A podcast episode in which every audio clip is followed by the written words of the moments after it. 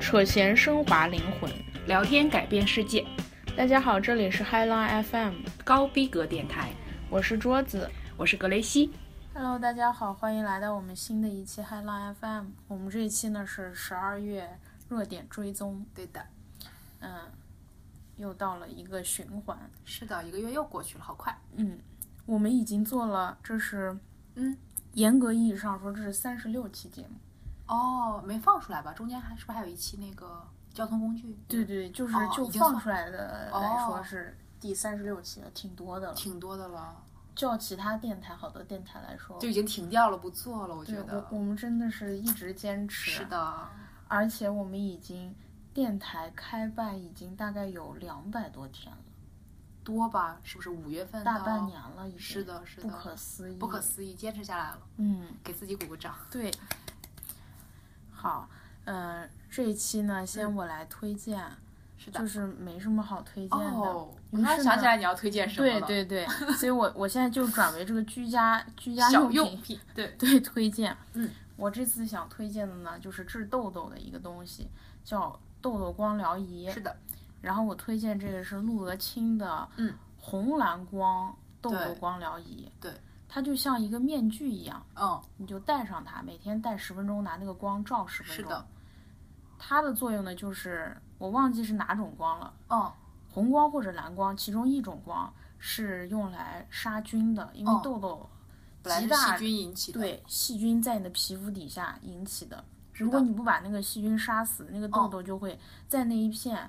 持续的发展下去，或是者的好了好了没多久，它又在那个位置出来了。对，还有一种光呢，是促进你皮肤新生的，嗯，所以就可以促进这个痘痘，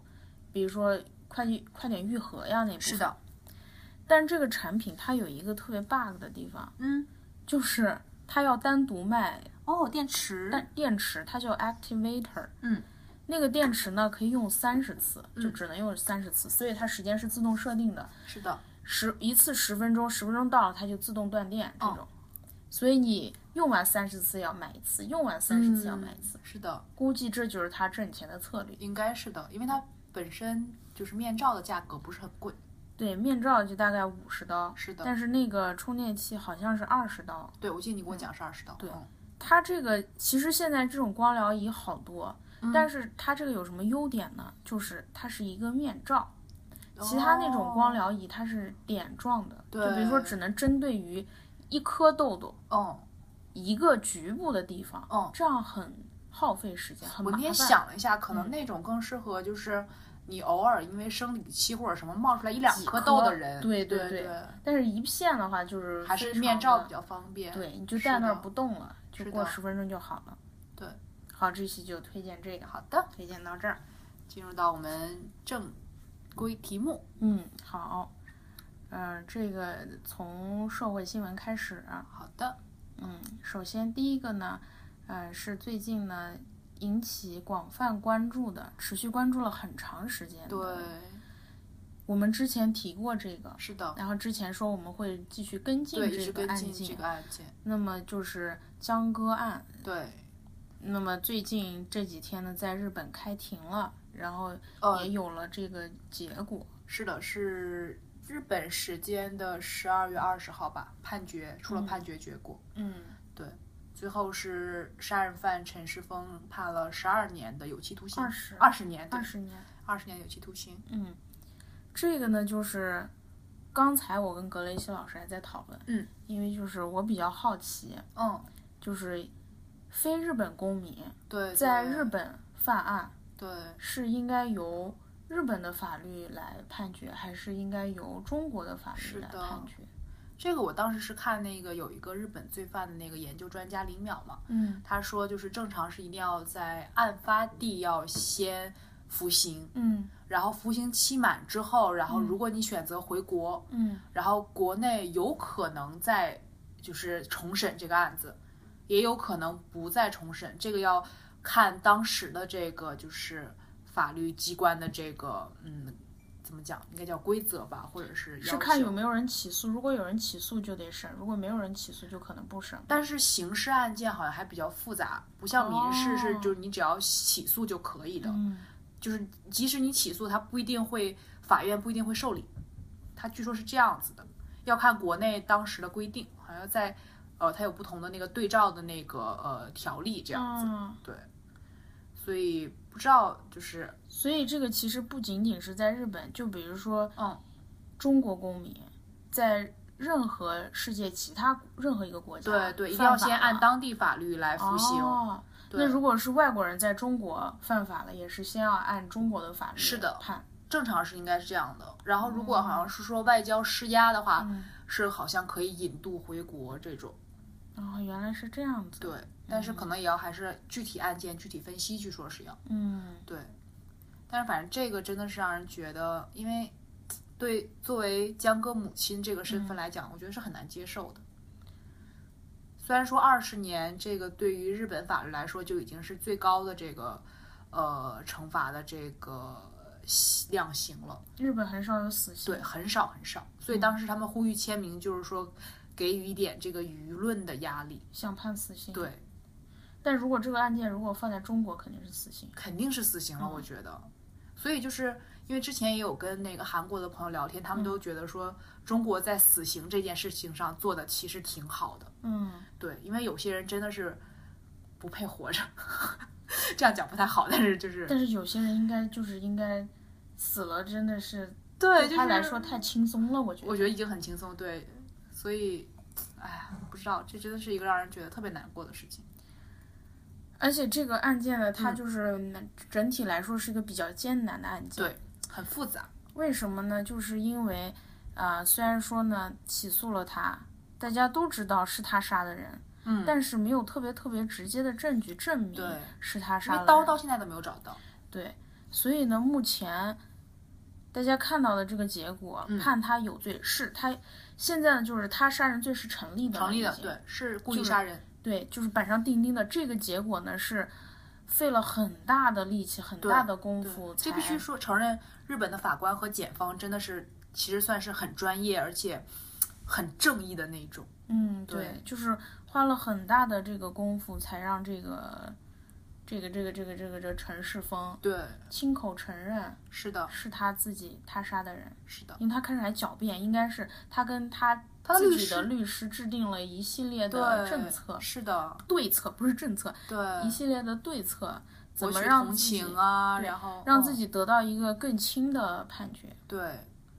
他应该是他想，他本来想给自己辩的是自己是侮辱过，失，过失对过对失，杀然人，后过，失加杀人未遂，嗯，对，但是这个很，我觉得这个有点太可笑了，因为就真的是尸体是会讲话的嘛。嗯，所以就是法医就是断定说，这不可能是一个过失和自卫和未遂的那个呃尸体能造成的伤口，嗯，所以觉得，唉，就是这个人就人心可以坏到什么程度，有时候真的是很难想。肯定大家很多人都觉得判二十年嗯就是远远不够，是的，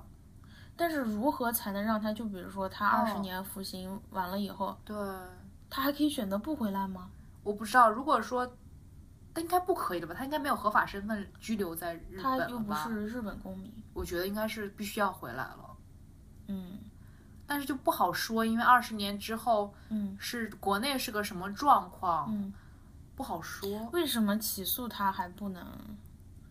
还不能就是来重新审这个案件，用国内的法律体系来审？就是好像就是刑法这个事情就是很复杂，因为你想，如果你起诉他的话，那你在中国的这个检方嗯，就要去日本去调查、去取证啊，这是很复杂、哦很很漫长的一个过程。那如果我现在就把这些证据，就是我现在有的证据，哦一手资料我拿到手，保留好，然后等到二十年之后我再去起诉他呢？不知道，不知道这个就是中国这个检察院是怎么规定这个事情的，嗯但是就是让人觉得不是很乐观。嗯，对，还有一个问题，哦，我突然想到，这可能是一个非常生僻的问题，怎么了可呢？能没有人想过。就比如说，哦，陈世峰他现在要在日本坐牢，哦，他拿的他现在在日本的有效合法的居留证件应该是签证，日本签证，留学生哦，签是证。的，学生签证，嗯。比如说他的签证马上一个月之后就要到期了，那也要坐他要安牢吧？对他要在日本坐牢，啊、他需要办理新的签证吗？应该不需要吧？我觉得 这已经不重要这了。是什么问题？我突然想到了，哦我知道，我，知道，但我觉得这已经不重要了。应该虽然不重要，但是他需要吗？他应该需要吧，应该需应要，该是需要应该是需那可能要是的日本政府就或者是这个相关的机构对去给他办一个符合他符合身份份的可以在日本坐坐牢牢的一个的签证。 对，对，应该是这样的。那这样，哎呀，对。而且一方面就是刘星跟江歌妈妈这个矛盾也嗯是没有办法，就是这个人实在是嗯恶是超乎了人的想象的。所以江歌妈妈也表示说，嗯一旦回国也会跟刘星对簿公堂嘛，可是他应该告刘星什么罪呢？就很难讲，所以就是很难。因为我觉得刘星这个他应该是属于道德层面的，是但是的你如果是要在法律层面上来讲，好像也没有什么特别对，的因为你点在日本顶多能起诉他什么伪证，哦，他作伪证了。他也不算做伪证，但是他就是，嗯，表现的非常的失常，而且他其实有在，他其实有在帮陈世峰，因为据说就是江哥家的那个门把手上的指纹是被指纹和血迹是被人清理过的，但是陈世峰当时不可能返回现场，只有啊刘鑫一个人有可能接触到这个门把手。就是，所以他这个人就很奇怪，而且他在上庭作证的时候，就是还有点就是类似于泼这脏水，嗯，这个这个血迹是指的就是室外的那个门把手的血迹，对，室外的门把手的血迹和指纹，因为陈世峰当时是有拍门，然后有、嗯就是有去，因为这个是很直接的证明他到过这个地方的嘛，嗯，因那为监控只拍到了他在那个就是江哥小区家附近，嗯小区附近，没有真的拍到他进到这个住宅楼里面。一旦如果在这个门把手上面提取他的指纹，嗯那就是很直接能证明他是有预谋的去到这个地方的，那有没有可能是哦陈世峰自己？没有可把他能，弄他掉没回去，就是不，他就是杀完人以后，然后把没有他没弄有掉没有，他是当时好像是邻居报案之后他就跑，哦，就是没有没有来得及的，哦，对，所以这个就是让人觉得很奇怪，就觉得他应该可能两个人通过气了，相当于陈世峰把江哥杀害了以后，他跟刘星又商讨了一套首先对策，首先是邻居看到了，对邻居看到就是报警，并且叫了救护车，是吗？警察叫的救护车，警察来了以后才叫的救护对车，对，说邻是居这也样没的，有叫救护车，邻居不知道，邻居只是听到声响，邻居什么都没看到，他什么也没看到。他只看到最后就是邻居好像说是看到了，呃，陈世峰有有跟江哥，就是那时候江哥已经倒下了。嗯，然后有跟江哥有一个好像类似于是是捂着他的伤口还是怎么样，反正就是有一个看到他们俩在同一个这个嗯一个画面里出现的这个场景，但他没有出门，邻居只好像是从据说窗户是里面看到了一个据说是这样。不那么确切的景象，觉得这对是一个危险的情是况，的，他于是报报了警。对，所以就警察来了以后，那个陈世峰已经逃跑了。说是的，但是陈世峰怎么发现那个哦，邻居看到了？我也不知道，应该有听到警车响吧？哦，他可能听到警车他响了，做好准备了，对，听其实到都已经听到警车响了以后，然后他就跑了。然后警察来了，警察来了叫救护车，这个时候已经不行了。对在这个阶段里，刘星一直在房间里没有出来过没。有出来过，而且他还他其实知道外面发生什么，因为他还他还跟那个陈世峰什么讲说说你别闹了，我把门锁了之类的，就很可怕。我觉得这个人，还有一个问题，嗯，警察，我现在简直变身侦探。怎么了？警察来了以后，看哦嗯到、看到江哥倒在地上，然后叫了救护车。这个时候，还会有警察留在现场吗？还是说所有的警察没有警察留在现场？我没有看具体这个他是怎么描述，但是正常是应该有警察维护现场的，所以就是觉得刘鑫还挺可怕的。那如果是这样子的话，嗯，就是这个血迹和指纹擦掉的时间，只有可能是在陈世峰跑走之后，警察还有没有没有来之对，前就这是刘段时鑫干间。的嘛，所以他已经打开了门，看到江哥已经倒在血泊那就不中，知道他然后擦掉以后，他再关上门，自己躲在房间内编一有套谎可话。能，有可能，这是一种推测，对，就是这个人就是。但是我觉嗯得正常人简直做不出来这种事情。我觉得有可能他那个人就是又冷漠，然后觉得就是很，因为正常人，嗯，正常人，不，他不是正常人问题、我就是。说如果是正嗯，常人的话，就算是惊吓过度不敢开门，这个我可以理解。嗯但是等陈世峰走了以后，他已经把门打开了。打开了以后，看到陈世峰不在，江哥倒在地上，嗯他肯定应该叫救护车，然后报警什么之类的。据说好像他有打电话，但这我就不确定了，因为我没有看到完整的那个庭审。嗯，我只看了一些细节，就是讲他是有多失常，然后多奇怪这样子。而且他现在就是特别奇，就是他失常和奇怪的点是，他就是说他什么都没看见，什么都不知道，嗯，然后还就是感觉是跟陈世峰有串过口供，他为什么要帮陈世峰呢？真的是，不知道啊，所以就是觉得这个人很可怕。他们俩不是都分开了，然后他而且想摆脱陈世峰。对啊，而且当时其实陈世峰对他就已经有过暴力倾向了，嗯，就所以觉得这个人就是简直太可怕了，就是完全没有正义是非观的这种感觉，就反正嗯不知道，但是但是江哥妈妈想告他太难了。很难，想把他告到一个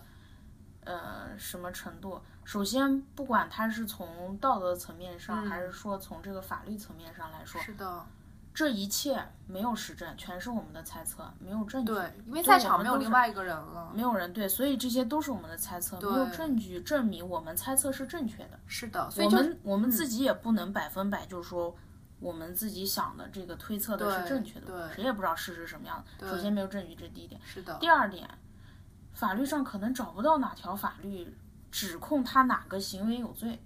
嗯，因为没有冷漠罪这一条。是的，就只能是用道德的耻辱柱钉死他，但是嗯我觉得这很难，因为人的这个遗忘度真的很快，而且现在社会更新换代这么多，一会儿出来一个新闻，一会儿出是来，的，那后面又把前面一个盖掉。而且又有很多就是呃老鼠屎，因为之前就是新浪微博上有一个人叫做什么什么评论员还是观察员，嗯，然后那个人还在就是呃泼脏水给江家，就是说江哥妈妈就是用眼眼泪博取同情什么什么的这种，然后反正现在是江家律师就是把这个和新浪这个平台都一起给告了，就是说这算是一个呃恶意重伤。哦，对，但是，哎呀，不知道，就让人觉得还是挺不舒服的整件事情。我觉得用眼泪博取同情又怎么了？我觉得这很正常吧，就算是博取同情也是非常值得理解的。你自我觉己得这至很亲正的人常。，对，然后被别人这样残忍的杀害了，你肯定希望用自己有限的力量，他他妈妈又没有什么势力，又没有什么，是的，用有限的力量，怎么样来最大的程度来，虽然他女儿已经这样子对死了，最大的程度来为他女儿做点什么事情。对，我觉得这又怎么了这嘛是人很正常的一个情感流露。对呀、又怎么了嘛？真是，而且就是因为就是当时就有好多那个江哥认识的人去那个庭审现场嘛，嗯，大家都哭了，这个是没有办法的，我觉得。那肯定是这样对。啊，所以就是觉得，所以觉得刘鑫这个人真的是不是人， 我都不知道该怎么讲他，我觉得真的不是人。我现在不想对他，我我我不能对他任何评价，嗯，因为我没有实际的证据。但是说他我不做是了什我么我不是事说他证据的问题，而是在于他事后的一系列的表现，嗯，让我觉得他没有人该有的正常的素质。比如，他有很多奇怪的事情，他比如说，呃，先是江哥妈妈联系到他的时候，他不联系，嗯江哥的葬礼他没有出席，嗯，然后在过年的时候，呃，发朋友圈骂江哥的妈妈，然后以及去呃过电视台去年作的秀，这件事情发生的时间是二零一六年，对，就是二零一七年的春节的时候，嗯，就是他在朋友圈里就说了特别难听的话，就是是骂在江哥的江妈哥妈已。经去世了被被杀他害以后，对，他还骂江哥的妈妈，对在朋友圈，是的，他们全家人都是这样的，就是一家人都是这种。我是觉得我没有办法接受他为人的这个可能性，就是因为在这儿，嗯就是当时这个案件你确实已经没有办法还原了，嗯这个是认证的。嗯可是你事后其实我不讲是补救，因为这个没有办法补救。嗯可是你起码是可以做一个人该有的、能做的那些事情，嗯，没必要说道不道歉之类。可是你去辱骂这种，我觉得就是没有没有道理。嗯，而且他们家还总觉得说江哥妈妈不原谅他怎样怎样，就是你道歉是一回事，人家原不原谅你是另外一回事，这不是一个可以画等号的事情。对，对，就所以我觉得做人做成这样的话，那你就真的可能只是不是人了。我是这个特别接受不了，这件事情给我们一个教训：嗯，交朋友要擦亮双眼，对，江哥就人太好了，有时候就觉得，嗯，是的而且不要随随便便的交男朋友。啊，又又回到这个论点上了，是吧？ 就反正 对，谁反知正道你是不是交的是个人渣？这种就对，反正一旦发现有有不正常的那个嗯状况，就真的是想尽一办法就离开嘛。你说万一有的人特别难以摆脱，就百般纠缠你怎么办？就在国外是可以申请那个禁止接触的那个什么禁令嘛，在国内，我觉得国内很嗯难，而且问题在于国内的执法机关他们都他不会认为不这是支持一你个，这个对对他不会认为这是一个会上升到是我的的生命触安动全的对对对。所以就但你看这多危险，这 种是的，这个很危险。嗯，所以就是其实可以引到下一条了，啊，就是对，好，这个是我那天在微博上嗯看到的，就火了一小下，我觉得很有意思，我是就把的它摘出来。嗯，是一个三十七岁的一个极品征婚男，嗯，他在网上征婚，他说呢，他年薪三十万，哦然后有车有房，是的，然后要就是。他希望对方是一个比就是那种什么肤白貌美、高学历、有工作，嗯呃，生活能够自理，就是也想太多了吧自己人，并且家务事全部都要女方来负担。然后呢，嗯他不负责呃女方的生活开支，这不是找老婆，是找保姆吧？但是每月会有付给他一定的钱，五百块。这就是找保姆。呃，过年过节、就就一条一条都写好，嗯嗯过年过节哦要回男方家会送礼。不是会给你送礼物，哦就比如说像衣服或者化妆品这种东西，这样一条一条好吧，规范，但是其他的你的其他时候你要买什么衣服、鞋、嗯包包、都得你自己来负责，然后什么生活费用平摊这种，就是找保姆、啊。我也觉得就是保姆，对啊，他何德何能，他他自己也不照照自己，他是不知谁呀？道，不知道，好奇怪。这就叫女性的物化吗？这是一种物化吗？算吧，我觉得算，就压根儿就是压根儿没有把女性当做人一样看待。这个有没有一点像就是嗯那个、我们看那个日剧、啊日剧哪个？ 《逃避可耻然后呢？虽有用嗯不像吧，因为他们俩前提就是建立在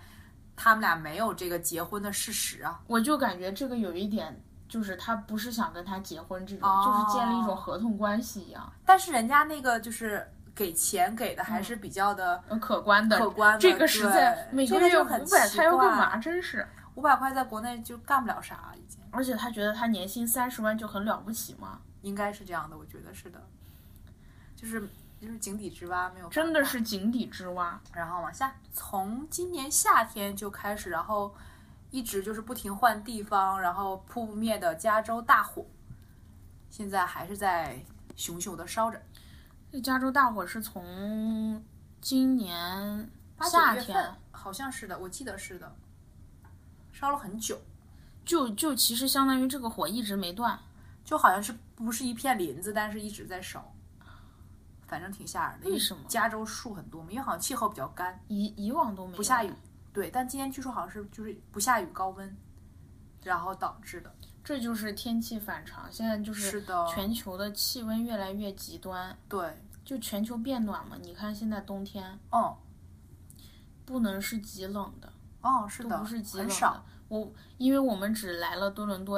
呃，三年，对，不知道一它年以比一年前暖，感觉，对，不知道以前是什么样。嗯但就我生活的地方新疆，嗯，以前我觉得冬天那个雪可厚了，是的，哈尔但滨也是是这样的，现在就是雪越来越薄，越来越薄对。而且我记得小时候，嗯，冬天经常零下三十多度没问题，嗯，现在很少，很少很少少很少对会说零下三十多度，是的，就一般都是零下十几度。对。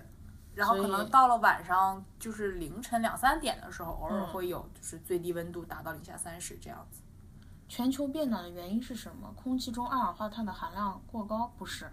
好像不止这个吧？是不是？应该不是空气中二氧化碳含量过高吧？我不知道。过高的话，人不都呼吸困难了吗？但是它在，就是是不是在那个空洞上面，还是说是因为那个空洞太大了，然后导致日照变变得那个多了？啊，我不太清楚这个。臭氧层的空洞是导致了呃一些有害的光线射进会来，射进来。嗯，然后二氧化碳使全球变暖的就大棚的那物个理原原因，嘛，对，就相当于上面罩了一层保护膜一样，使对热气无法散出去。说是跟大棚一样，对啊，这个是、一方面是人为的，对造成的，还是说主要应该就是人为造成的？应该都有吧，我觉得，因为我一直我觉得有，嗯，我觉得有一个这样，就是说轮回跟循环，因为我觉得可能宇宙整体就是一个循环往复的过程。有它不是可能，多少年之前宇宙大爆炸，然后就相当于宇宙新生，然后现在我们所在处在的这个，应该用一个什么词呢？我们现在处在这个时代，应该不叫时代，阶段，我们现在处在的这个位 点，嗯时间点嗯，是大爆炸以后的一个时间点。但大爆炸之前是什么样子，我们并不知道。它可能是跟现在一差样不多的一或者个可能有更高文明，对，但是它是有一个寿命在那儿，对它是到一个点到另外一个点之间，它就一个轮回，轮回到结束的时候，它就大爆炸进行一个新的轮回。有可能我们现在可能处在一个轮回的某一个阶段，是的，人为因素可能是加速了这个的进程，对，但是你就算没有这个人为因素，我觉得还是要走也向那是个会方有这向个的，进程的。对就比如说，可能某一天某一个行星撞过来了，或者说地球离太阳的距离越来越近了，对，或者说太阳的温度越来越低了，或者对越来越高了，因为是的太阳它自己也有一个寿命，就跟电池一样。对，一开始太它就阳燃烧，对，嗯，我记得以前看的好像太阳最初是个冷冷的星，哦，然后它逐渐逐渐，它就变越来越热，越来越热，然后会变到一个极热，极热以后会哦爆炸，爆炸以后又会缩成一个特别小的一个冷哦一核。个核儿，哦这个时候呢，银河系不是太阳系就毁灭了，就没有了。它那个冷核的时候就哦没有了，因为但是我嗯之前有看说，好像现在发现了另外一个太阳系。就是应该不叫太阳系，不应该反正太阳系了它反是正这样一个是星系，对对对对，哦是在银河系里还是不在银河系我？忘了具体的，我不记得，但是据说是已经发现了。意思就是说跟太阳系很相似的一个对对星系，对，就是嗯那就很有可能是是有另外一个生命文存明在，对，有可能是这样的，我觉得宇宙中肯定还有其他生物肯定是有存在的，对，这么这么多的星，是你的，肯定相似的肯定会有，这概率对问题也是。对。但就是像黑森林法则一样，就是你不要轻易的去招它，我觉得这个很重要，因为你不知道你招来的是什么，嗯，成吧？我觉得无所谓。这个这个人在宇宙中，嗯，你看地球都在宇宙中这么的渺非小，常渺小，是人的在地球中又是这么更渺渺。小，人对在宇宙中什么都不一是粒，尘埃都不算，一我粒觉尘得，嗯埃都不是。对，而且我以前就在想，就是宇宙真的有主宰吗？就是有没有另外一个人来操控这个，或者我们、哦这个有点像《三体》的感觉了。这个是的，哦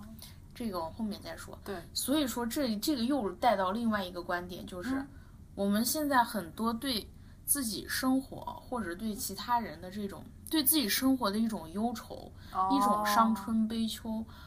或者一种过于纠结于某种事情，嗯或者就是有一种狂热执念于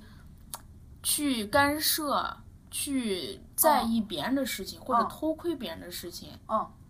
都是如此的无聊。是的，就非常渺小，因为你把这些事情，你把它放在一个宇宙的广阔的一个背景之下，是的。多么的愚蠢呀！感觉是，但是我觉得人之所以是人，就在于你有这个唯心跟唯物两个东西。嗯如果你，但是你不可能永远把自己，你说我碰到不论碰到什么事儿，嗯我好，我看一下宇宙，看一下星系，我这事儿不算事儿。嗯，但我觉得这对人来说其实是很难的，你还是有但唯是心的时刻但是的这个时候，就是你可以寻求这种方式来开解自己，对它是就一种是方式，对，用这种方式来开是解的自己，就让自己不要那么纠结，对，但它不能解要决那一切的么问题。对，不要那么压抑。但是对起码就是从你可能实际的问题它不会解决，但是从你自身，你对这件事情的看是法，的，是的，让你稍微的对扭转一下会。有一点就是正面的这个引导的作用。对，对，加一首歌吧。 The whole universe was in a hot dance state of nearly 14 billion years ago. Expansion started with. Years began to pull the atropes, began to pull the underfolds, and our tombs will build the wall. We built the pyramids. Math science is re-unraveling the mystery that all started with the Big Bang. 这段音乐结束，欢迎回来。嗯、接着说回新闻。呃是的，嗯、接着一个呢，重磅新闻就是，嗯、呃余光中先生，对，在去世台湾了逝世，是的，他是我们国家著名的。文学家和诗人。你看，我本来我真是文学修养太差了， 咋了我想脱口就说他是作家，哦作家就不如文学家这个表高现的级是精吗 准。好吧，对，他是我们比较熟悉的，他的是什么？乡愁嘛，乡愁那个对诗，是的，哦据说好像有一些翻译作品，但是我本人也没有看过。嗯，对，其他的就不了解了。对，吗就算是反正就是一个文学的，嗯，算是一个大师的去世，算是他应该是算是什么年代的人？三三四四十年代的人。，对对，然后那就个是时跟候郭沫若他们是一个年代的，哦，就是那个时候从大陆到台湾对那一批，是的，嗯嗯，好，这继续条就这样。对，下一条呢就是，嗯这个我们好早好早之前的这个热点说过嗯，这个问题，现在就是一个后续的一个问题，就是的，之前欧洲要不是欧洲去了，嗯英国要脱离欧盟，嗯，对，已经公投，嗯、之前一直是没有正式嗯完完全全的脱离，为什么呢？因为英国脱离欧盟太突然了，嗯，然后这之间的很多事情没有处理清楚，是的，所以跟欧盟之间很多藕断丝连嗯藕断丝连有很多没有解决清楚的事情呢。对最近呢，花了他大概一年半的时间呢，终于才完成了第一阶段的谈判。嗯然后呢，并且英国是将在一九年三月二十九日正式退出欧盟。哦，那中间时间其实还挺长的，对，因为它有很多问题，就是看啊他们主要是以哪些，一个是一个主要是利益的一方面的问题。嗯欧盟在英国的公民权利如何界定？就是、哦就是他们要谈判脱离以哦后要解决哪些问题？嗯首先要谈判这个问题，还有就是英国跟爱尔兰交界边境的地方哦有一些问题要怎么解决？哦然后还有脱离欧盟需要偿付哪些费用的问题，哦哇，这个也要这好解决。亏啊！就是进欧盟就是帮他们拉航母的，然后脱离欧盟还要给他钱，可能之前他们就是欧盟之间本身就有协定，是有贸易协定，但是其实英国和德国都属于就嗯是可拉能航母的嘛。可能不是贸易协定这么简单，可能就是哦会有一些进解出的进这出个的话，哦应该会有一些什么。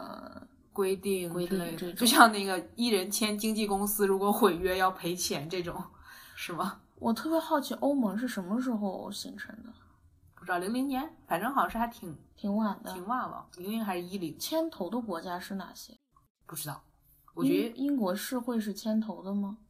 嗯没印象，这个当时没有关注，嗯，到时候可以查等到一下到时候我们了解清楚，对，再跟大家来讨论这个问题。是的。然后接下来，嗯，接下来呢是一个比较大的问题，嗯，就是有关朝鲜的这个问题。是的，嗯，这个是怎么回事？因为我们之前一直说朝鲜在进行这个核武器和导弹的试验，是的，它为什么要进行这一系列试验呢？朝鲜他自己的解释就是说，他觉得美国对他有威胁，所以他哦想，其实还是这个这个国际关系比较紧张，他觉哦得美国对他有威胁，所以他需要制造这个这个武器防卫自己。防卫自己，哦，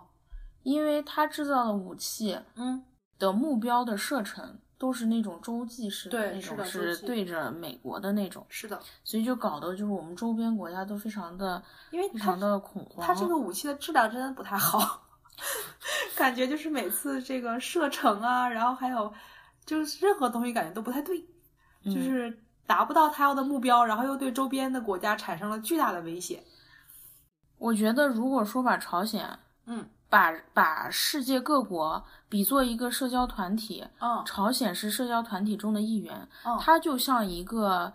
性格特别奇怪、特别孤僻又特别顽固的一个人，在一个在这个社交群体中是一个被孤立的状态，嗯，就所有人都孤立他。就是他现在是这种，他外交本来就非常的孤立，现在是他的自己把自己搞得就是非常的尴尬，他对也没有盟友，他也没有任何，他跟周边的国家关系也非常的僵是，的，本身他自己的实力也很差很差，不论是从经济方面还是对社会结构，或者是都很人民的这乱个情况对情绪来说都很差。还要搞这么一些事情。他就是为了能够立住这个威严，然后，因为如果他再不搞武器，像他这种状况，可能说被灭就灭被灭了吧？可能我猜，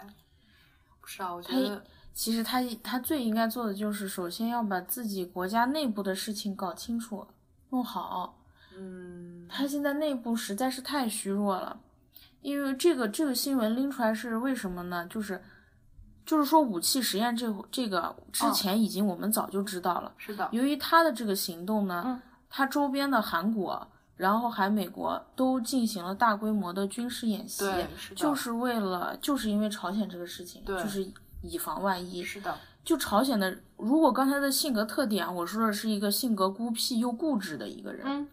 还加上一点就是性格冲动，哦，然后就是神经错 乱。他不知道什么时时候就会干出一对种就是常因为人无法理解的事情。他现在就属于光脚不怕穿鞋的，他什么都不怕，对，就这种是让你觉得最可怕的。对，嗯，然后呢，还有就是跟这个相关，就是联合国的高官在六年之内首次访问朝鲜，哦，就是来沟通。为什么？因为朝鲜一直就是他在抗议联合国对他进行制裁，对他进行制约。哦他是自己作的呀。但是为什么会有这制约？首先是他自己就是核武器啊这方面的对啊对啊研制，第二个方面，我们刚才说了，朝鲜它这个国家一直比较贫穷，是的，它其实一直无法维持自己国家的一个自给自足的一种一种情况对。的它多年来一直都接受联合国的救济，是，主要是从粮食方面。嗯，由于朝鲜呢，就是进行这联合国对他进行制裁，由于他自己这种作死的行为，是的所以联合国断了对朝鲜的粮食的供给，所以朝鲜国内呢现在处于一种就是一种缺衣少食的一种状态，嗯哦，人民生活呢就是处于一种更加水深火热，水深火热、这嗯更加艰难的情况下，嗯，在这种情况下，这个人民都不是傻子，哦，虽然说我们外表看来，他们就是洗朝脑很成功啊，就我是觉对得，嗯就是朝鲜人民被洗脑的很成功，就是偶像崇拜非常的严重，是的，就是给人感觉很单纯，哦，确实也很单纯。因为我有同学去朝鲜留学过，嗯，确实就是感觉朝鲜人很淳朴，哦，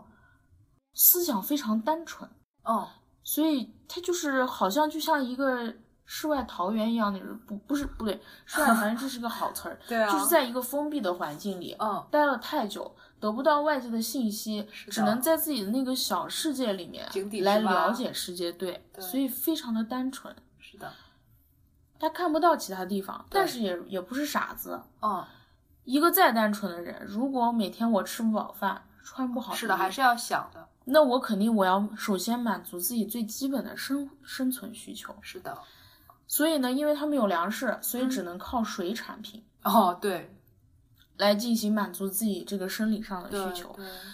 但是呢，就是很多渔民、哦为了捕到更多的鱼或者哦价格更高的鱼，他们呢就冒险去更深的海域对去捕鱼。对，因为他们本身设备又很差，就是对他们的渔船设备很差，这就是为什么就是呃，最近一段时间呢，就是日本的这个海岸上经常会发现一些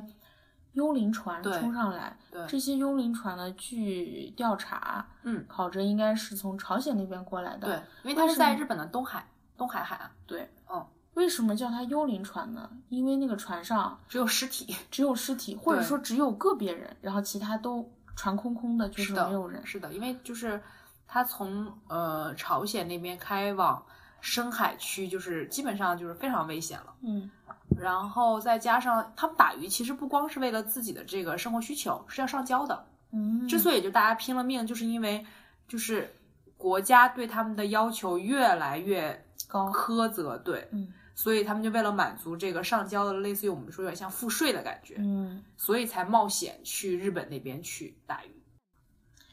我觉得他们这个社会制度已经嗯不是共产主义社会制度，这已经在像往奴隶，在是封建王朝制度，对，感觉就特别可怕。就是封建王朝制是度，的，一人专政，对这不就是就是他们那一个家族专政，他就跟对个啊皇帝一样，是的，这样子世袭统治制嘛，还是对对啊。朝鲜人民非常可怜。没有办法。我觉得就是在世界格局，一个是中东地区的人，一个是朝鲜地区的人民，嗯，过得非常憋屈。对，所以就是像我小时候开始就不断的有就是，呃，朝鲜那边就是偷偷过那个鸭绿江，这个就然叫后脱去北演者嘛。呃，脱北者是去韩国的，哦，这算脱北者。哦，但是到中国的一般都都叫叫什么来着，我忘了。反正好多人家在延边那边会娶到朝鲜的媳妇儿，怎么偷？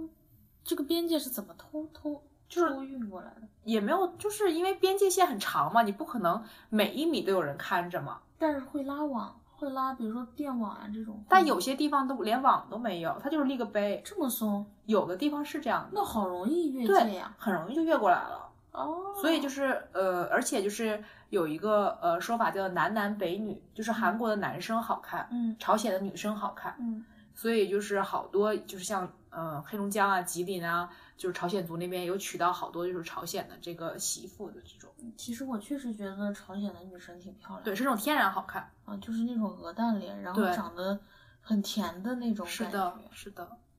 嗯好的，那接下来嗯，接下来就是即将开幕的二零一八年的韩国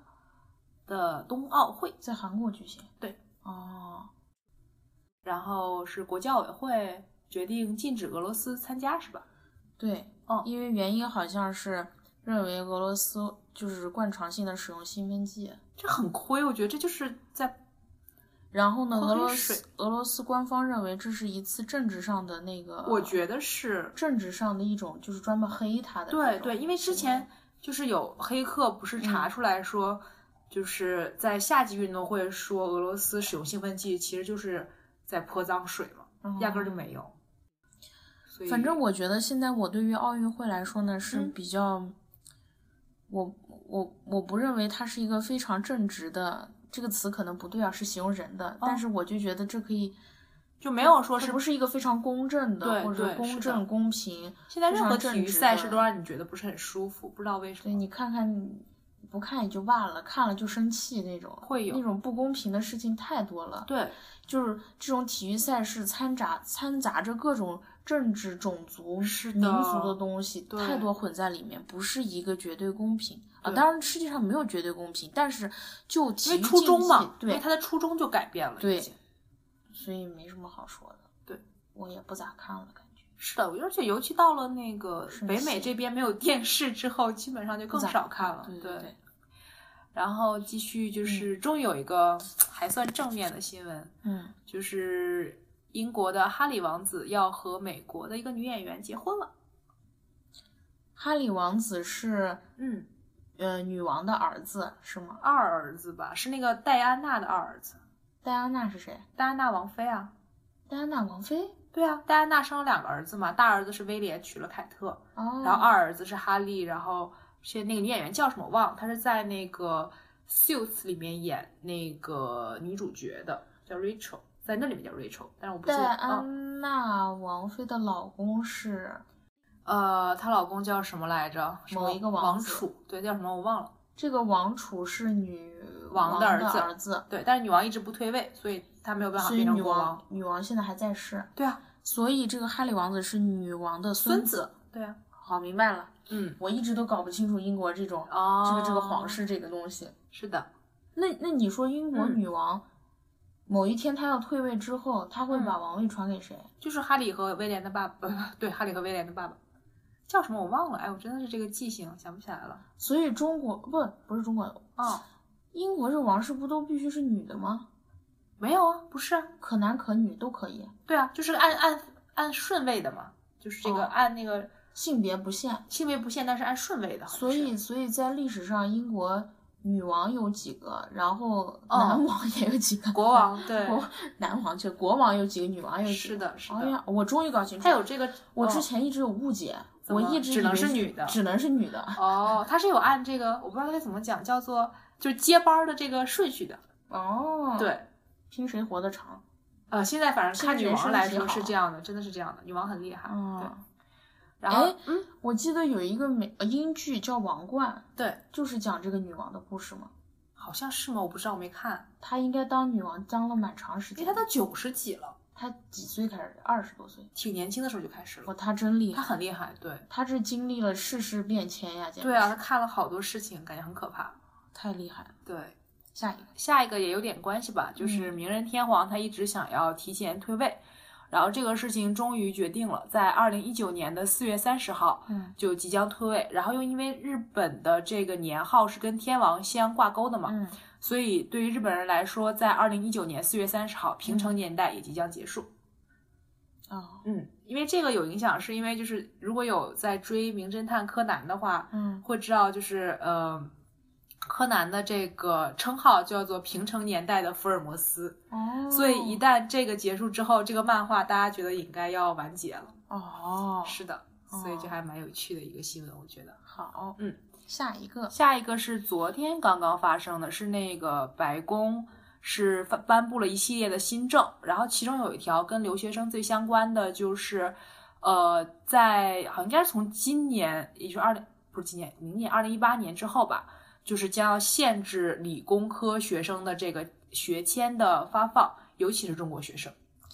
这个 STM 就是毕业以后拿到工签可以拿两年的这个吗？好像还是说可是以的。呃有两次机会抽签的这个？我看的，反正他就只写了理工类，嗯但我没有具体查说因为我记得哦 STM 小张老师跟我说过，就是哦29是个那月个，对，那嗯那可以就是抽这两个次签，对。就是比一般的那个留学专业有更多的优势。机会留在美对国。对对嗯嗯，对。但是他现在就，而且他我看他那个发的那个新闻里，真的是写明了、嗯 e s p e c i a l l y Chinese students。他是不是觉得中国这就学觉得特别生不爽太多了？中国留学生是的，因为我觉得想限制中国留应学该生是这样的来说，对，因为我觉得中国学生如果能申到能留下的话，基本都可以留下。所以他可能，但是我觉得呢嗯，，另一方面还有一个问题，嗯中国留学生这么多，不仅仅是因为人数多，就是申请的人数多，嗯，而是因为录取的时候呢，那个学校是录取的中国留学对生啊，。就是这因为样，这所是以一就个是双方选择的问题，对，不是说单方面我们人多进来，那我们不想是我多少们就想多少就这是一去个多少的，双方的对选，择的一个问题。就是这样。其实美国一大部分它经济来源也是依靠留中国学的留学学生费啊，那他想自断财财路，他就断吧。他是说想要留更多的这个给本国人，可是就是我觉得这有点政治不正确了。可是我觉得你本国的某些人他不够聪明，嗯，那你学校压根儿都不想招他们。那我们够聪明，我们去上学，我们就哦交学费。这个应该不是，我觉得这个不是留给本国人的，他是的，因为是这哦样的，因为学校招生不都是这样的嘛？它是本国跟留学是分开的，本国学是它生是的成人数但是是一嗯，定的，它这个是不变的，留学生的人数嗯也是，就像是两个盒子，但他每年的那个是不是会根据你这个比例来给的吗？哪个？就是一旦嗯就是比如说我我因为我这个不是很了解，但我嗯猜就是如果说上面给政策说今年这个哦，不过他们跟那个发放签证的又不一定一样，对，那所以这是个矛盾、啊。所以我觉得这个应该不是说是留过留给本国的学生这个问题，因为它就相当于是两不个不同的盒子，我在现在想就是说不会相互影响。是，但是就是嗯这就是只能说颁是布留政策这一嗯边是想要留给本国，问题在于学校那边不一定会给你本国的，对，他现在中间是有他一这个样只有可能是，学校招不来人，呃，一个是招不来人，或者是调整留学生的比结例构，对，留学生的国籍结构。有可能嗯对，所以就是很微妙，我觉得这个政策。嗯，对，嗯。不过这个这个嗯是他们国家的事情，是的虽，然是跟我们相关，但是还是有谁点说谁说只有美国一个国家可以留学嘛？对不对？对对，所以大家就是可以看一看加拿大呀，对， 成吧。然后社会新闻终于说完了，嗯，然后我们现在接着往下嗯讲这个娱乐新闻。这个是我特别喜欢的一件事情，就是 Netflix 网飞嗯购入了《白夜追凶》的海外播放权，嗯，然后好像也会做字幕，向十九个国家和地区播放呃《白夜追凶》这部电视剧。嗯，而这部电视剧呢，也是中国首部被网飞购买的电视剧，非常吐了一口气的感觉。我想知道《白夜嗯追凶》的这个，它是根据小说改编的，对不对？是的，小说原作者嗯，是谁呀？我忘了叫什么，反正它是有，就是在编啊指纹叫指纹，对，哦，它是有跟这个呃第一部的这个编剧一起工作的，好像还是就是他自己编了剧，这我不确定。但是就是反正这部剧的很大的一部分都是跟他有关系的。你说这部剧的成功，嗯，它肯定是有成功才会被这个 Netflix，它的成功是多元的，我觉得，是嗯，剧本的。你看啊，其实有很多，一个是剧本，是的，呃，不，一个是原作，对，原作提供了故事最原型出一个雏形，对不对？是的，然后编剧，对，然后还有演员，是的，这三方面我觉得就是它是一个综合的都成功，可以。它是个都好综合的成功，对，嗯，因为像呃，我不知道周老师有没有听那个嗯《跟宇宙结婚》，他们就是点评二零一七年的全部的日剧嘛，嗯就确实也会发现一个问题，就是有些时候你觉得剧本是没有问题的，嗯可是演员有问题；嗯有些时候演员是没问题的，可是嗯剧本也有问题。嗯，所以我觉得《白夜追凶》是之所以成功，就嗯真的是这几个方面做到了一个平衡。不知道这个 Netflix 购买是《白夜追凶》所有季还是不知道，好像是只第有一季，目前只有第一季。应该哦嗯，他可能啊，他还是要降低风险的。第一季是播的播看是看的观众什么反应，对对，然后，嗯，确。实还是挺让人激动的。但是其实我觉得国内绝对不缺这样的好剧本，但是嗯是为什的么出来的这种类似于《白夜追凶》这样的太好剧少了这么少呢？就是资源分配不均吧，也有可能，不知道为什么。不知道。其实我们应该是可以做出来很多类似于《白夜追凶》这样的好对剧的。对，其实就是有些就是挺可惜，你像《心理罪》的，嗯，就是也是总是有点，就是让他你就觉得他那个网剧缺一口气，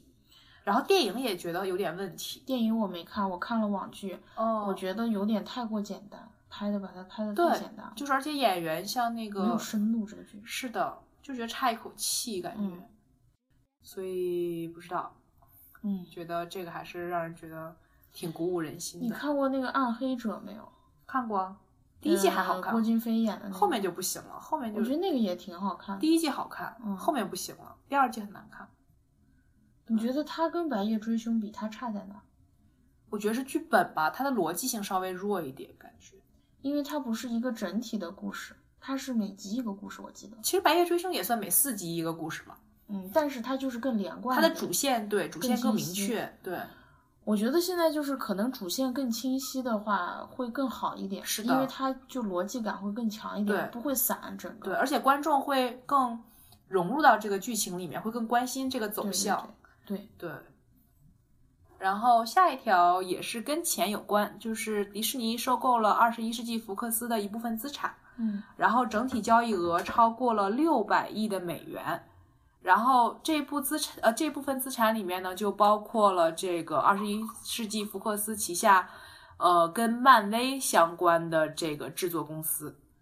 然后业内反正就是现在是观点比较复杂，也是有些人就觉得说收购是好事，这样的话就是因为漫威现在宇宙是一直那个 X 战警和复仇者联盟是没有联动的，然后他现在觉得，如果收购之后可能是会有联动，但是一部分人呢也表达担忧，因为二十一世纪福克斯是一个相对风格比较开放的一个公司，他所做的《X 战警》这几部电影的那个主题非常的鲜明，嗯，很怕说迪士尼都变成了那种童话合世界。家欢啊的，对，所以现在还不知道，这只能观望。我百分之八十没听懂，因为我就完全不了解这个。哦，就不看这个，嗯漫威是属于福克斯旗下的东不西，就是漫威，它是这漫威个不是个公司吗？就是独它立的公司它算一个品牌。其实它它品牌下面就是有呃复仇者联盟和这个嗯 X 战警，但是它是这个但二是十它把一这世个纪，版权分开卖了，你知道吧？但是漫威是属于二十一世纪福克斯的，之前是属于二十，它也不算属于就是。二十一世纪福克斯是买了漫威旗下 X 战警这一边的这个、哦对，然后迪士尼和谁我忘了是买了就是这个复仇者联盟这一边的，嗯，然后最早的时候，其实因为大家都知道那个，嗯，蜘蛛侠是没有在这个里面联动的，就是因为之前是索尼握有蜘蛛侠的这个改编版权的，然后后来复杂，对，后来这个版权就被那个呃迪士尼给买到了，所以蜘蛛侠才可以在复仇者联盟的电影里出现，是这样。所以漫威它是它自己是单独一个公司，对，他相当于是它把自己的这个它在漫画把自己的系列卖给这个卖给那对个他卖版权就这等于样它就可以用，你这里面的人物，对对随便编故事，是也不这样是吗，它是还是根据它这个漫画为蓝本的，啊，对，所以就是一个还让人觉得大家都很观望的一个事情。对哦。但是我觉得，我觉得迪士尼是一个会给人带来惊喜的公司，是的，很厉害。嗯，所以我并不担心，不知道，因为就是有人会表达担心，觉得这是嗯业内的一个垄断嘛。嗯因为这个两个系列都是现在非常就是口碑和票房现在基本上能够达到一个平衡的一个电影。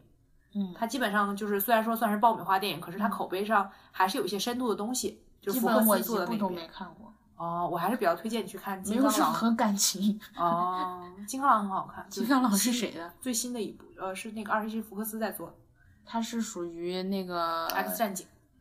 哦哦，那对 X 战警和嗯那个什么、 《复仇者联盟》，啊有什么关系吗？没关系。他们是在某一个世界观里是有联动的。哦，然后但是就是原版漫画我也没看过，所以就是也不是很清楚。好，嗯，我们要加一段音乐吗？还是我先把最后一条跟迪士尼有关的说完吧。啊，好好好，就是之前一直在选角的这个真人电影《花木兰》，最终确定了花木兰的扮演者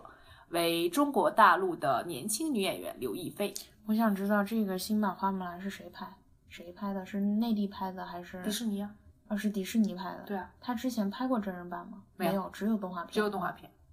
哎，好像最早很早很早以前好像拍过一部，嗯很早很早以前，是迪士尼，你说迪士尼吗？好，像是的，但是我没有看过，我不知道。我只记得那个经典的动画片的那个形象。那个眼梢儿掉这上个去，就是就是西方人一直认为的东方美女的标准是形象的，都是的。但是就是有人，嗯，选刘亦菲，我觉得不太恰当。但我有看到是陈漫还是谁给刘亦菲拍了一套，就是有点像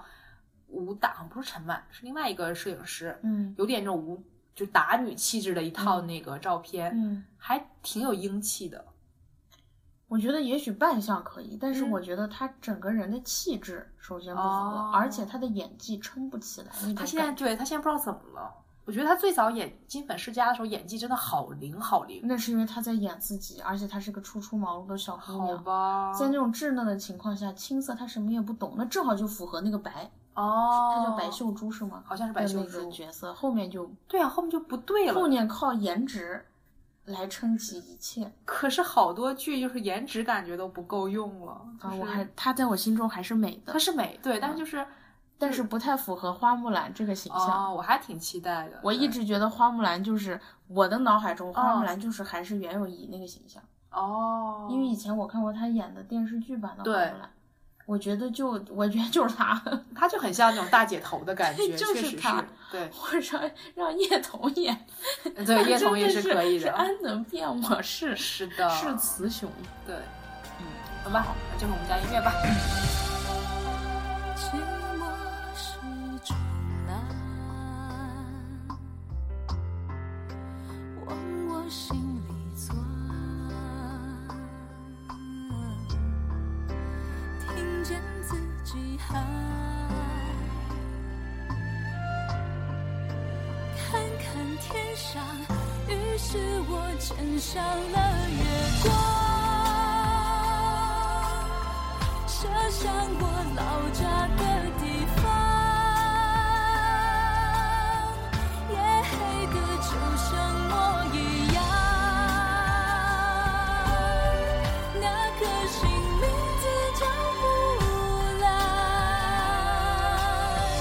让我把回忆当晚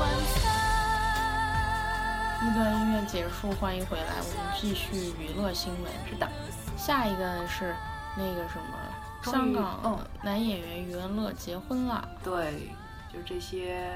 大家上了什么？我们是那个那个哦节目是叫什么的我们结婚了还是我们什么恋爱啊？相爱吧哦，。我哦对，我们相爱吧。哦，对，一对儿都没成，然后都跟别人结婚了。但另外一个节目就是都成了，哪个节目？就是那个呃钟丽缇参加的那个叫什么呀？哦，那个湖北卫视的成了好多。那个颖儿跟付辛博虽然看起来像行婚，但是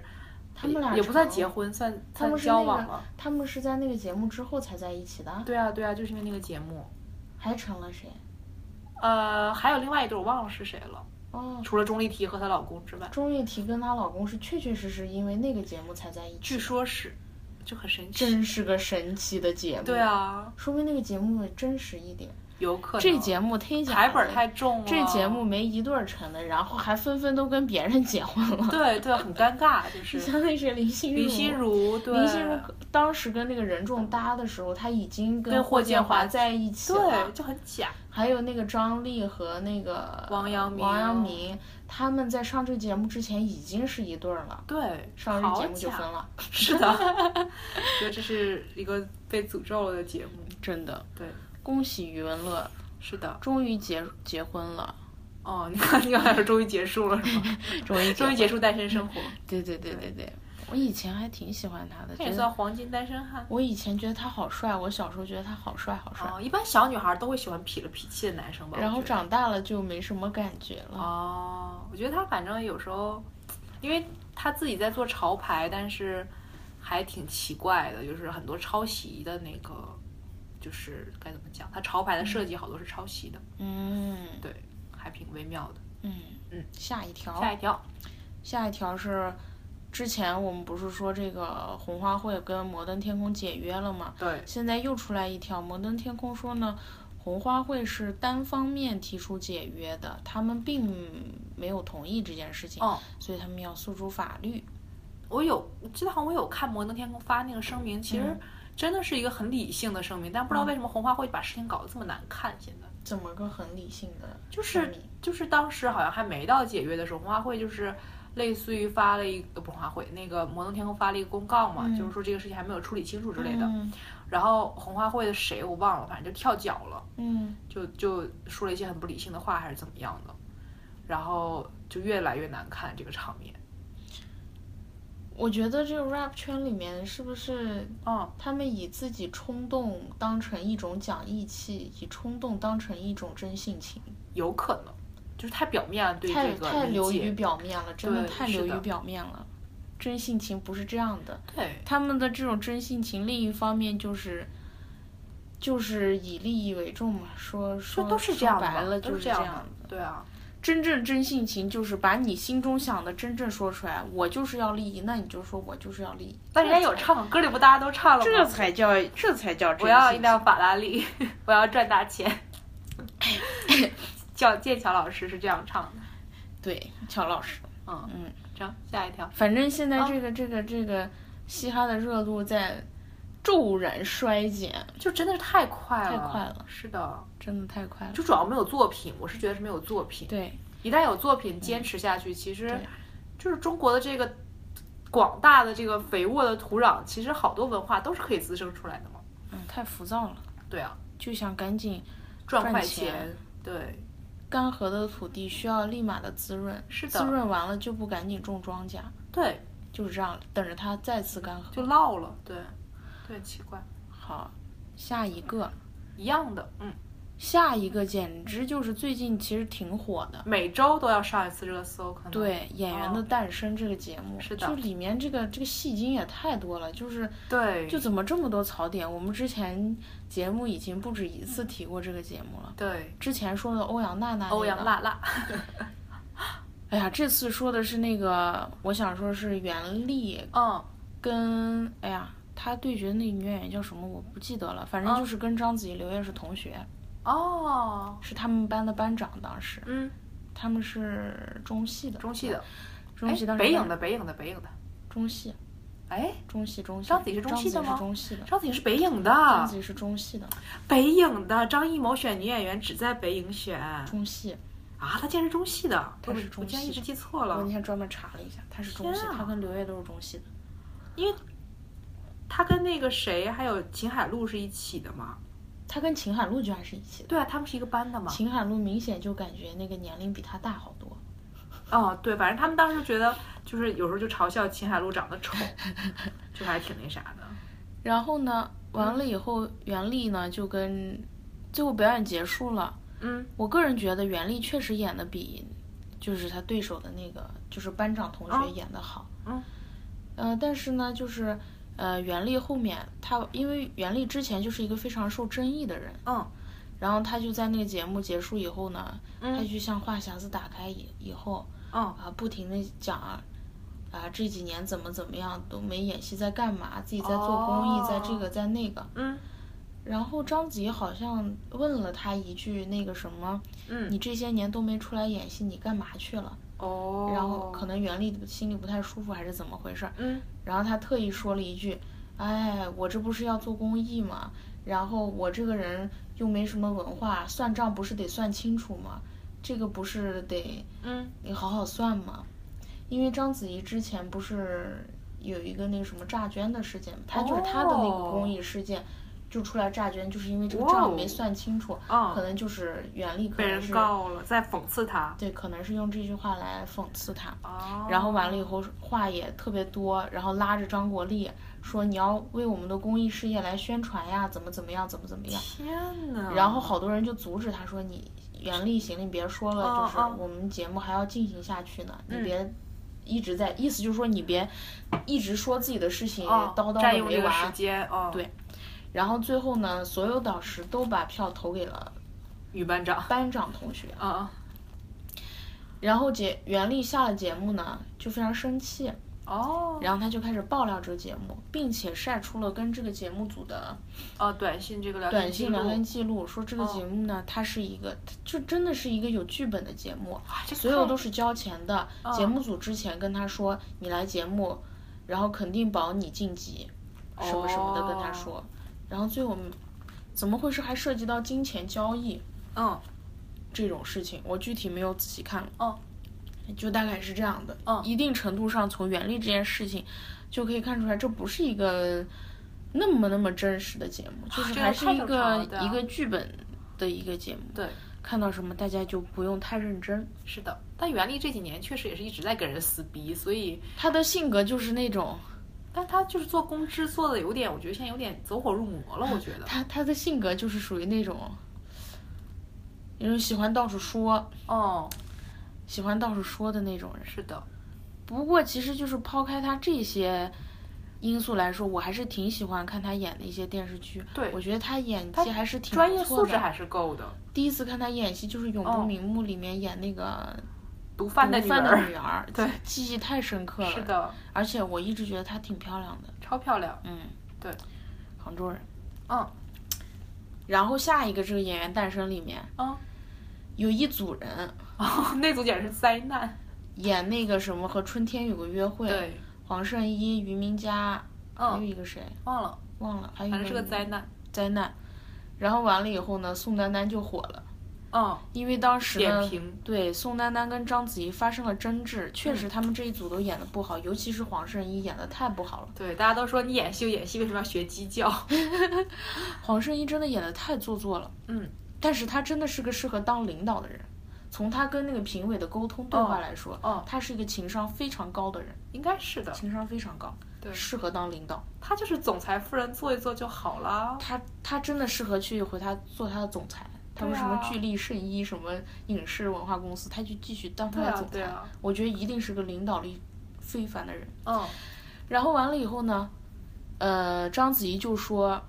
他们实在演的太差了，是的没办法点评。嗯，宋丹丹就说不是他们演技差的是问剧题，本的问题，根本的问题是剧本的问题，这个对剧本太差了，你换谁他都演都演好不。了。对，子怡，你上来演，你能把它演好吗？不能，这个在短时间内戏剧冲突太大了，需要表现的情绪太多了，嗯所以不可能演好。然后之后呢，这个很多网友嗯，就说：“哎呀，宋丹丹说的这番有话水平，是有水平的，嗯，这个不是他自己编纂出来的，哦这可是取自莎士比亚对于戏剧的一个点评。嗯，然后就把莎士比亚那些话摘出来。网友也是挺闲的，但是我觉得呢，他们两个的争执没有谁对谁错。对啊确实，我觉得就像宋丹丹自己说的一样，这就相当于一个学术探讨一样是的的东西，各有各的观点，对没有这个是没有什么对错之分的。对，而且我确实觉得宋丹丹是一个还是有水平的人，之前嗯对她不是很了解，但是哦通过这个节目，确实是觉得还她是是一个有水平的人。是的，然后呢，章子怡也确实是一个很会演戏的人，嗯，刘烨真的是一个孝心，孝心，而且演技怎么可以这么浮夸，这么渣？不知道不知道发生了什么，不太知幸道福发了，生了什么，真的对，是。生活过得太幸福了，所以就比较难演了，可能。然后嗯，同时呢，这个节目也让我们看到一些会演戏的演员，是的，就比如说这个蓝盈莹跟凌潇肃这一组，他们俩是搭档，对然后演那个《最爱对，》，确实是演得非常好。嗯，然后呢，大家就是对凌潇肃就是有另外一就改观吧，因为他一直他之前，就他演技一直都还挺好的，但是他一直都演那种剧，负心汉，对，就是那种体现不出演技，然后是就的是那种很狗血的剧。是的，之前呢又被那个负面新闻缠身，是的，但其实一定程度上呢，他挺冤的，就是那个挺负冤的，面新闻，对，因为其实是对方先先出泼脏轨水了嘛然后呢先把脏水泼到身上，他这个自己公关也很差，是的，对方那个公关太强了，是太强了，对，不看愧是微博女王，真的，你看对方现在一点儿没事儿，对啊，然后照样自己就是家庭家庭，孩子是孩的子，誓言誓言，啥是没的啥没落下。对啊，他算是被彻底打到谷底，然后无法翻身的一个人。对，但是他感谢这个节目，让他重新让大家有有新的认识吧。是的，确实看出来他还是很有演技的。对，在这个节目里，我觉得让我印象深刻的有几个演员，觉得演技还不错的。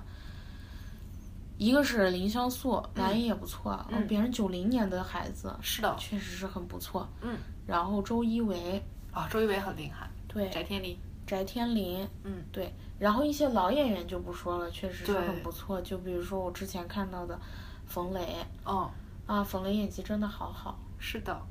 太好了，简直！之前在《人民的名义》里面，他演那个男反反一号吧，嗯哦应该是，嗯算是，真是演神了，我觉得。是的，然后这次他跟那个于毅对决，对，于毅我也好喜欢，嗯，但是他们两个一对比，就是觉得冯雷还是，嗯，高一筹，技高高一筹，对，技高一筹那种。嗯然后其他的给我留下印象深刻的，嗯，好像没了。没什么了。嗯，其他老演员还有什么，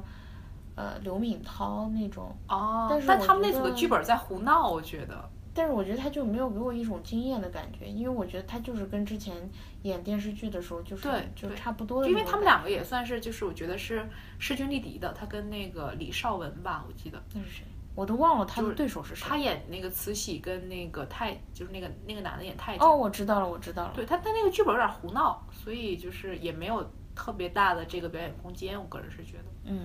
对。然后呢，还上来一些非常年轻的演员，是的，然后上来一些我认为他完全不会演技演，事实证明他也完全真的不会演戏。真的就比如说那个大眼仔是曾那舜个晞曾舜晞，对，确实不会演戏，是最后的还就让是他好给看晋级了，嗯，胡军给他拍回来了，那肯定啊，然大后哥洪嗯，明昊。对，啊，他反正没有晋级，但是确实也是演的烂，就是好看，对，没有办法，再练吧。好多演技差，什么欧阳娜娜，真的哦，那那简直是没有嗯不想说了简直，太可怕了，太对可怕了，不想说了。是的，就是非常的，哎呀，不上，觉得他完全就是后台比较硬嘛。对，所以我觉得戏精的不仅仅是节目组，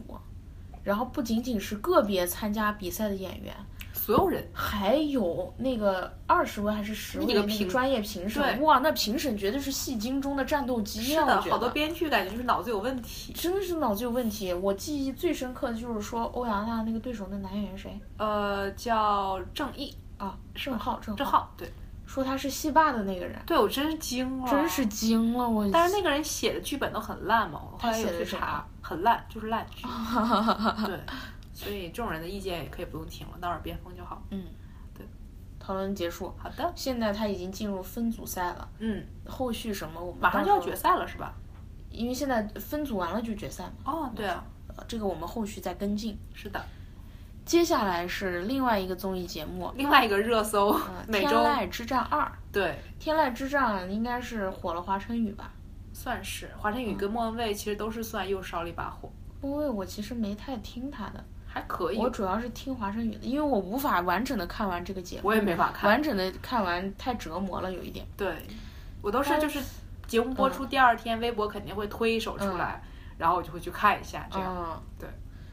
华晨宇确实很出彩，是的，因为我确实是佩服他，就是如果你把他的单独拎出来，对，你确实佩服他，真的是一个音乐天才。作为一个命题作文，而且就是都很奇怪的话，应我该觉得做的说挺好的。对他像一个音乐艺术家一样的人，对，确实是非常有才。如果说节目真的是在二十四小时是的这个现实时间，他完成了这么一个作品，那我真的是佩服他我。觉得是的。但是是不是二十四小时，这个再说，也有可能不是二十四小时。但是我觉得，就像上回就是咱们俩讨论那个魂斗罗跟那个大圣的那个，嗯，就感觉有可能就真的时间非常紧。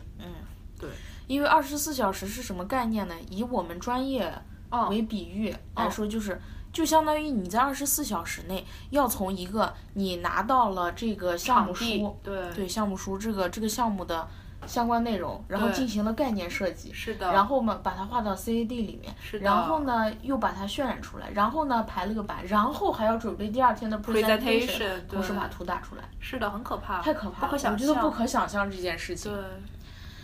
然后华晨宇确实有非常惊艳的地方，嗯，然后但是呢，它有它自己的局限性。你对，一下听完发现，你会发现很多曲目改编的非常相似，是的，很多就相就就像是一个框架里面塞入了不同的歌词对，而已。它就是就是，反正如果你从另一个角度看，可能就是个人标签比较重，对，魂斗罗跟齐天大圣简直一模很一样像，，对。连舞台设计的动作、表情都是一样的。对，我觉得反正就是命题作文会带来的这个、嗯最后的这个结果会是这对样，的。还有一点就是，华晨宇他改编，他那个不是改编，他那就是重新写首歌。嗯，对。但是其实好多还，我觉得还可以吧，我个人是觉得还可以。但是就是嗯原曲的特色丢失有点严重。对，我觉对得，但他对主旨抓的都很准，我觉得，对对对，对，他是表现力真的很强，他的表演能力真的很强，我觉音得乐怪才，真的是舞台上跟舞台下完全是两个人。是的，所以不要上真人秀， 不要上真人秀，简直就毁了他。是的，我当时不知道他有这些才能的时候，我是一我个就路人看黑，对，看那个《花儿与少年》是不是？我当时简简直讨厌死他我了，也是我的只是想，而且我是更嗯波折的一个路程，就是我在《快乐男生》的时候，真的是非常的喜欢他，嗯，然后就上了《花儿与少年》，然后又到现在的《天籁之战》，所嗯以就、上对节目很重要。对，就是你要知道自己这个牌怎么打，我觉得还是他什么经纪公司的？自己吧，应该他自己，他这么厉害，我不知道啊他，不在天娱，他哎，他没有在天宇吧？好像天宇现在手里还有人吗？天娱太糟糕了，实在我也是。觉得所有人都留不住，嗯反正也是主要是做的不好。嗯，对。然后我们下一个，对，这个是最近其实真的是让人觉得特别难过的一件事情。嗯就是韩国 SM 公司的下属组合 SHINee 的主唱金钟铉被发现在一个出租的房间里，然后烧炭自杀。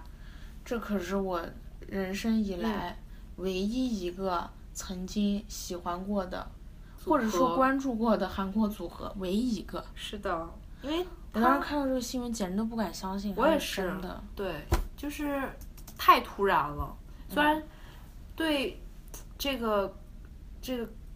因为之前一直在嗯综艺节目呀，看他就觉得啊，性格开朗、嘻嘻哈哈的，觉得应该不会发生在啊、这样的人身上。但是，但是节目是节目，所以永远你就看到明星在节目上表现出来，那都不是真我。就是面具下的嘛，对，就是人设立出他来烧炭的。自杀呢，是因为那个也是抑郁症，他是对他有很严重的抑嗯郁症。跟之前那个谁是一样的，乔任梁是一样。对，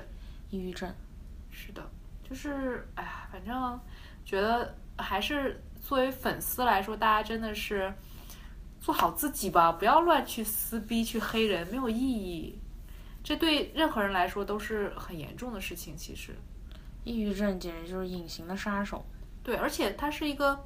很多时候是基因性的一个东西，就是没有办法就是完全治愈的。啊，抑郁症是基因有时候会有就是这种基因的带的一个东西，啊。然后就是如果说就是呃叫什么确诊是抑郁症的话，它跟你的抑郁情绪是不一样的，它是没有办法治愈的，你需要靠药物来，就是呃让它缓解，嗯，但是它不可能说像比如说我感冒发烧，我症状过了，我就完全好了，这是不可能的。嗯，所以抑郁症患者其实都很厉害，他们都很辛苦，他们等于说人生中的每一天都在跟这个病做抗争。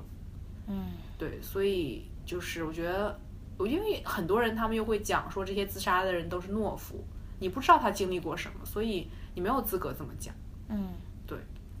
觉得自己就是不舒服的时候，一定要去看医生，是的，然后看看自己到底有没有这个。对，就一定要去专业的这个医生去。还有一点就是，好多人都觉得自己有抑郁症，不是这样的，因为每个人都有抑郁的情绪，抑郁的对情绪跟抑郁症是不一样。是的，你不要在网上随便做一个测试，你就你就觉觉得自己有怎么抑样啊郁症了，这个这个真的是这很奇怪要的去专业的医生那里是去的看，。是的，而且如果你不满意一个医生对你的这个诊疗，你一定要去换医生。嗯你自己不要放弃自己。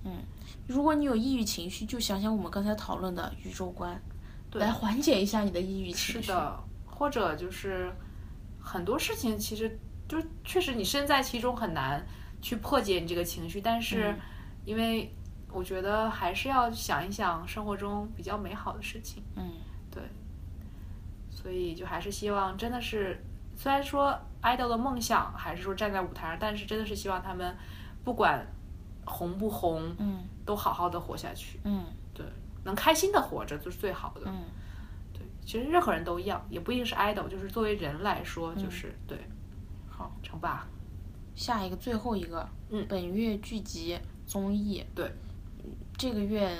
就出有其实出了好多那没个有国心产情剧，看。但是我们都没看，因为感觉好像不太想看，就有点我个人是有嗯 follow，就是嗯追、呃《琅琊榜二》和这个《海上牧云记》的这个人的评论，嗯然后他们的评论就让我没有信心不想去看了看。对，我有的剧我看的演员阵容我都不想看，有什么吗？我没有印象。就比如说那个什么，你哦刚才说的二《琅琊榜二》，哦，对，我因一为看有教黄主，晓明，啊我天对呀、我也是，我完全不想看。是的，然后、嗯我看了一个那个《七个我》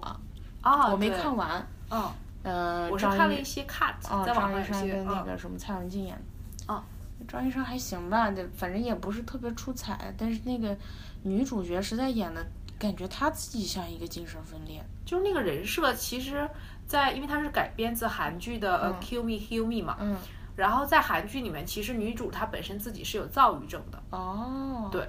但是那个女主演的其实还行，哦，但也不太好，因为她脸也有点僵了。哦，对，黄静英演的，然后啊，黄静英，黄静怡，哦你是说呃，韩国的那个，哦对对对。但是男主实在演得太好了，所以整部剧非常的出彩。哦，那可能是我的二零一五年的韩剧最佳之类的。哦，但是改对编完了这个我就是看不出来它是一个嗯，多么精良的或者对多么好他的一个服化剧道都很奇怪，我觉得张一山画眼影、画眼线真的太奇怪了。因为就是非常流于表面，就是他七个我就是说有七个不同的人格，对，但是他他这个七个不同的人格表现的过于流于表面，他不是通过一个人的内心行为或者你的表情、演嗯技嗯方式来表现，他更多的是流于表面的，你怎么穿啊，哦，怎么化妆，或者怎么搭配衣服这样子。哦，来韩剧表确实现嗯也是用服装来辅助，可是就是因为男演员演的实在太好，哦对他，所以这个人物就很立得住，我觉得。嗯，对。嗯好，这个到这儿，下一个就是最近出来一个新的综艺节目，大家评分很高，这叫很《神奇，对国家宝藏》。对，呃，知道它的出品台，我就知道为什么会是朝廷台对央视出嗯的。央视一般出的综艺其实质量挺高的，我觉得。还是就是有钱有力吧？你看他找的那些明星都很厉害了，而且一定要那他们的一定要就是，呃，正能量嘛，就是对传播一些对知识呀、或者对好，确实这个不错，就是向大家介绍一些呃我们国家的国宝国宝，哦对，文化上的、教育意义上的是都的是不错的。而且他用的形式是我嗯个人觉得、就觉得挺有趣的，有一种就是官方在吐槽的感觉，嗯，就很厉害。下一个嗯，啊，我们的爱吐槽大会第终二于季开始了，对，太精彩了，等了太久了。太精彩了。但其实我个人没有精彩看伊能静那一期，因为我实在是不喜欢她。哦，我看了，都哦很好看。第一期嘉宾是伊能静，第二期嘉。我 Papi 说是主酱咖，嗯第一期主咖是伊能静，第二期主咖是 Papi 酱，嗯，第二期比第一期整体来说好笑多，太好笑了，我觉得。第二期太好笑了，每个人都那么的每个好人都笑，有点对，好好笑，就张绍刚都好好笑。是的，张绍刚都变得好笑了起张绍来。刚的介绍真的好好笑，他说赵英俊的时候，我要笑死我了。什么伸头，他什么赵一的头就像一个钢丝球，对伸头就擦抽不烟是机，低头刷碗，抬头刷抽烟机。太好笑了，实在是。是的，就每人都好有点。对，我觉得这个，哎呀，这个综艺实在太值得称颂了。是的，就无论从原创性，嗯就是各个方面，对。良心制作，然后是又的原创，而且其实你想，他投资也没有多大，就一个舞台、一个话筒就好了。，对，然后就说说说，但是还确是实内容取胜。内嗯容取胜，对你确实可以看出来，就是节目组或者说这些工作人员、这些演员花费了大量的心血去研磨他们的段子，然是的后你出来呈现的才是这样一个因为他吐槽的点都非常的精准。非常有趣。对，像刘谦就特别像那个造型师刘谦老师，天啊，我觉得 Papi 简直太适合这个节目了。我他觉特得别适合他常以驻后嘉宾对最他如好。果能变成常驻嘉宾就好了。他那个对说什么五百什么充值再来五百，对哇， 太那个造型太精妙了，实在的，就是每个都特别对。每个都特别对。是的，然后上来就就开始挑那个华少跟张绍刚，也很好笑。对对对对，而且华少也真的很好笑，嗯华少的节奏很好，对，确实是哦主持人是这个的有水平的。有水平。而是且的我觉我真的我觉得建国是一个奇人，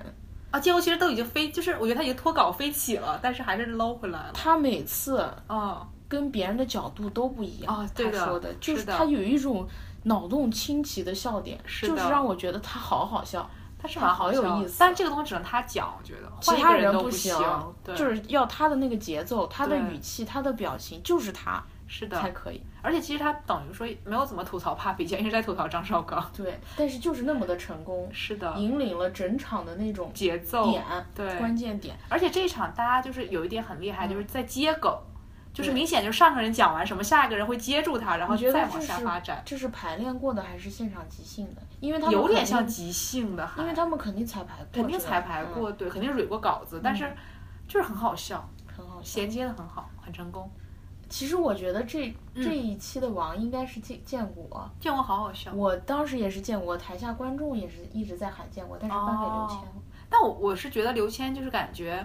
就是整体比较好，嗯建国是有点飞了，我觉得嗯虽然好笑，可是我觉得他是飞了有点。你觉得这场最哦不佳的是谁？叶璇吧，可能。叶璇也还可以，我觉得挺放得开的，至少不是像，呃，叫刘云那种感觉。相比来说，因为这场太强了，这场所有人都很强啊，，相比来说可能他弱一点。他弱一点，对，因为他的稿子稍微弱一点，嗯，对，对，然后加上可能港普还是有点拖后腿，他没港普，他是正宗普通话，有一点吧，我觉得还是没有特别没有严重，人杭州人。那 倒是，对，好，那我们这期期就节到目这儿了，到此结束。好的，然后这期放出的时候也快年末了，嗯，就祝大家圣诞快乐，嗯，新年快乐！新的一年，新的气象，新的运势，是的，都吃的白白胖胖的，白白瘦瘦的。啊、白白 瘦瘦的，好吧，啊，喜欢我们的朋友可以点订阅，同时也可以在微博上关注我们。微博上可以搜 “highline 下划线 FM”。对，啊、好棒，这回就是没压有根儿不点用我提示了， 没对点对，好的，这期就这样，下期再见，拜拜拜拜